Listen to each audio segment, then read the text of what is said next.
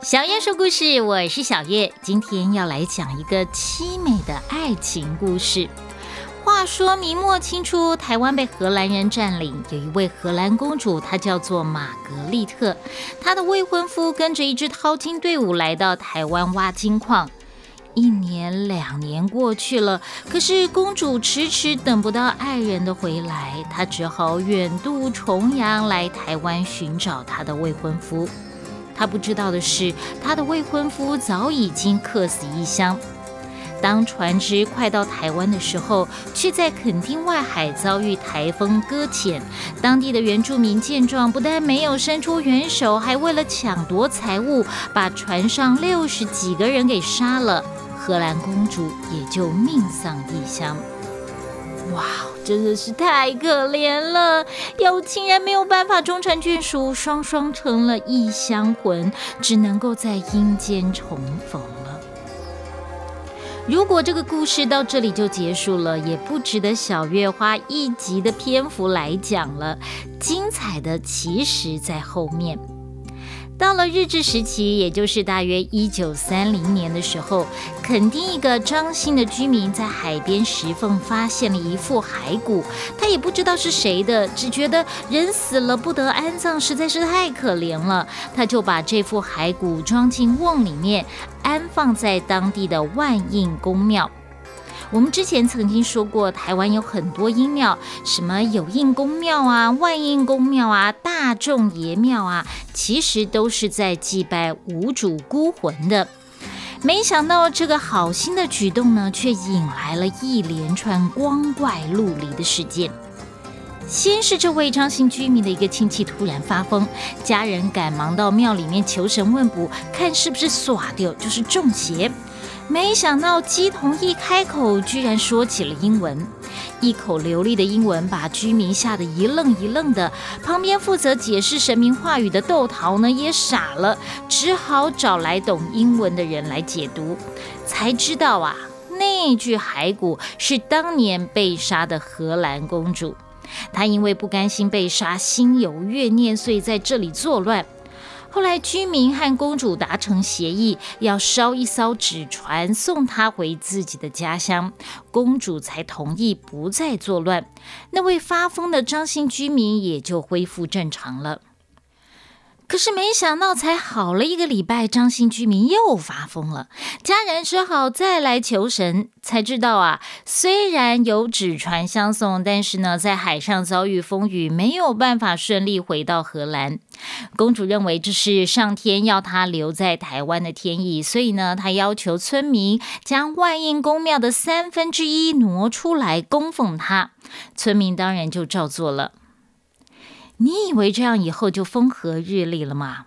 没有，又过了三十年，当地一名警察因为生病很久都不好，就去拜万应公。没多久病好了，为了感谢神明，他重建万应宫庙，还另外在旁边加盖了一间庙给公主住。因为当时的人认为荷兰人都是红头发的，所以就叫她红毛公主。而这位红毛公主呢，也真的很会打蛇随棍上哦。她降级要村民把当初从船上搜刮走的八样物品交出来还给她。天哪，哪八样东西啊？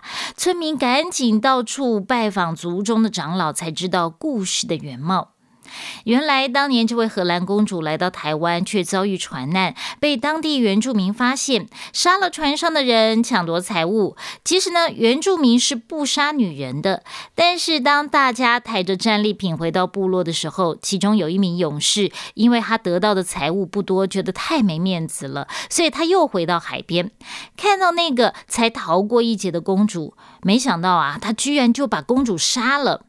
有一种说法是，那个勇士他把公主误认为是个男的，才把她杀了，并且呢带回了八样战利品，那就是荷兰木鞋、丝绸头巾、珍珠项链、宝石戒指、耳环、皮箱、羽毛钢笔和纸。也许是公主显灵，那八样东西也真的就陆续出现了，村民就赶紧拿去还给公主，从此改叫红毛公主为八宝公主。只是现在那八样东西在哪里？我查了各种资料也没看到。不过呢，现在在庙旁边却放了一艘荷兰船的残骸，说是在一九八六年挖出来的，经过鉴定，认为是当时荷兰人的船只。一名垦丁的艺术家参考了朋友从荷兰带回来的画，画成了八宝公主的油画像。你现在如果到垦丁，在大湾海滩岸边不远的地方，就可以看到这间三合一的万应宫祠。主位供奉的是万应宫，一边是土地公，在另外一边呢，就是供奉八宝公主的八宝宫。八宝宫里面呢摆了几尊神像，但是神像的模样和装扮呢，都是我们一般在庙宇里面看到的神像的模样，不是穿荷兰衣服的外国面孔。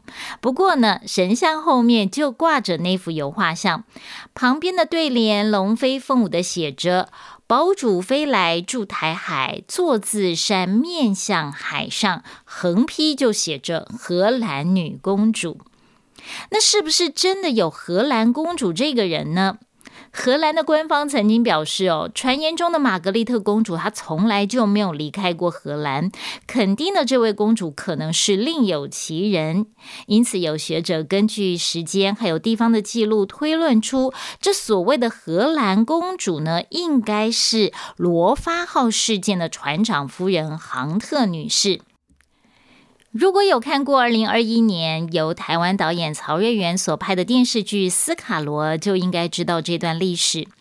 一八六七年三月，一艘美国籍的商船 Rover 罗发号，又翻成罗妹号，从广东汕头出发，要前往辽宁省，却在垦丁南方海域触礁了。船员分成小船上岸之后呢，却因为误闯了廊桥十八社领土，被当地的原住民视为是侵略者而杀害，其中包括了船长还有船长夫人，共十三个人命丧异乡。不管是公主还是夫人，都是台湾历史的一个篇章，最后也成为台湾庙宇的一个有趣景象。同样是遭遇船难，在屏东县外海的小琉球岛有一个美人洞，相传这个洞名的由来也跟一个女人遭遇船难有关。明朝万历年间，苏州有一个姑娘跟着父亲出海，却遭遇船难。姑娘飘到了岛上，住在洞里面，却因为没有食物可以吃，最后就饿死了。因为这位姑娘长得很漂亮，岛民就把这个洞穴取名为美人洞。但是在小琉球呢，有一个更知名的景点叫做乌鬼洞，英文名字叫做。Black Evil Cave 听起来很诡异，好像栖息着什么恶灵鬼魂呐。其实呢，它是沿岸的珊瑚礁形成的一个天然洞穴，蜿蜒扑朔，像是一个迷宫。而礁岩上有一棵百年的榕树盘根错节，形成了一个特殊景观，是小琉球上一个知名的景点。现在想要进去的话，还得要花钱买门票才可以。既然是观光景点，那为什么要取一个这么诡异的名字？难道是为了吸人眼球吗？当然不是。乌鬼洞这个名字啊，三百年前就已经存在了。至于它的由来，网络上可以查到很多版本。一九七五年，平东县政府就在乌鬼洞旁边立了一个石碑，说明乌鬼洞的故事。这里呢，我就不说碑文上面的文字，直接把它翻译成白话文。他说了，在荷兰人占领台湾的期间，他们带来了一些黑奴。但是呢，当郑成功赶跑了荷兰人之后，有一些黑奴他们来不及跟着荷兰人离开，只好逃到这个岛上来，住在这个洞里面。几年之后，有一艘英军的小艇停靠在这里，黑奴趁机抢夺财物，还杀了小艇上的人。后来，英国军队上岸搜索，发现了这些黑奴躲在洞里面，要他们出来投降，他们不出来。于是呢，英国军队就在洞口点火，把那些黑奴全部烧死在洞里面。这个典故听起来非常合理，但是到了一九九零年，中研院院士、台湾历史学家曹永和先生做了一番考古研究后，提出了另外一个说法，相信这才是真正乌鬼洞的由来。根据曹永和先生的研究，在距今三百多年前，那时候荷兰东印度公司还没有占领台湾，只占领了澎湖，当做跟明朝往来的根据地。一六二二年十月，一艘来自荷兰鹿特丹的金狮子号因为大风停在小琉球岛旁边，并且派人上岛寻找水源。没想到那些人呐，全部都有去无回。那时候因为强风暴雨的关系，其他的船员也没有办法去找人。后来船离开之后，才知道那些失踪的船员其实是被岛上的岛民给杀了。当时荷兰人就把这个岛称为拉美，或者是金狮子岛。岛上的岛民就称为拉美人。而金狮子岛这个名称呢，其实是来自于一个不幸、误会和冲突所产生的名字。荷兰人一直没有忘记这段仇恨。十年过后，荷兰东印度公司已经在台南安平一带站稳了脚步，就想要这群岛民血债血偿。在一六三三年十一月十八号，荷兰军队登上了小琉球岛，对岛民大开杀戒。岛民赶紧躲到洞里面，于是荷兰人呢就放火把岛上的房子全部给烧了，又杀光岛民饲养的猪只，想要断绝他们的居住还有饮食来源。同时呢，还在洞口释放浓烟。最后有人出来投降，但是多半是妇女和小孩。这些人呢就被抓到了台湾本岛当奴隶。而其他的岛民就被烧死在洞里面了。在荷兰文献当中记载了这起杀戮事件的过程，上面记录了死亡人数有一千一百一十九个人，实际上可能多得多。而岛上的岛民也被灭族了。今天小月呢，从屏东恒春的八宝公主庙讲到了小琉球的乌鬼洞，看似不相关，其实呢，他们发生的时间点都是在荷兰人占领南台湾的和治时期。那时候，荷兰人跟台湾先民因为文化的不同，常常发生冲突。再加上荷兰人把台湾当作殖民地，把台湾人当二等公民，剥削汉人，还征收各种税，引起了人民的不满。这种不满呢，就呈现在庙宇的建筑上面。你如果有到台北万华龙山寺的话，可以特别观察一下哦。在龙山寺正殿的天宫楼上面，有四个没有穿衣服的外国人扛炉鼎的雕塑。另外，在北港朝天宫、台南嘉里振兴宫、学甲慈济宫等等，都有这种拱欢扛醋定的胶纸陶雕塑。我第一次看到，还觉得很奇怪，怎么台湾的庙宇会有外国人的雕塑呢？原来是先民为了发泄对外来势力统治的不满呢，就把这些扛大梁或者是扛庙角的人物雕塑成西方人的模样，要他们一直顶着重物不能够卸下来。这种小人物我们叫做拱欢，拱呢就是傻的意思，欢就有贬义的味道了。因为荷兰人的发色是红色棕色，所以台湾先民叫荷兰人为昂摩欢。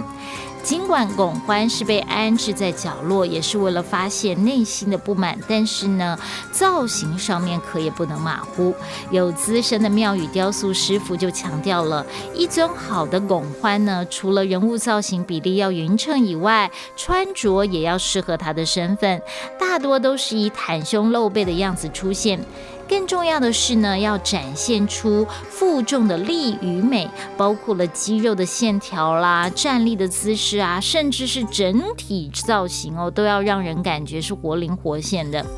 也因为拱欢要夜以继日的扛着屋梁或者是屋角，相传呢，就有雕塑师傅会把他讨厌的人雕塑成拱欢的样子，让他一辈子扛重物，永远不得翻身，成为另类有趣的画面。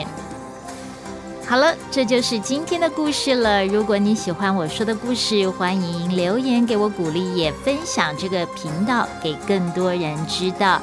小月说故事，我们下次见喽，拜拜。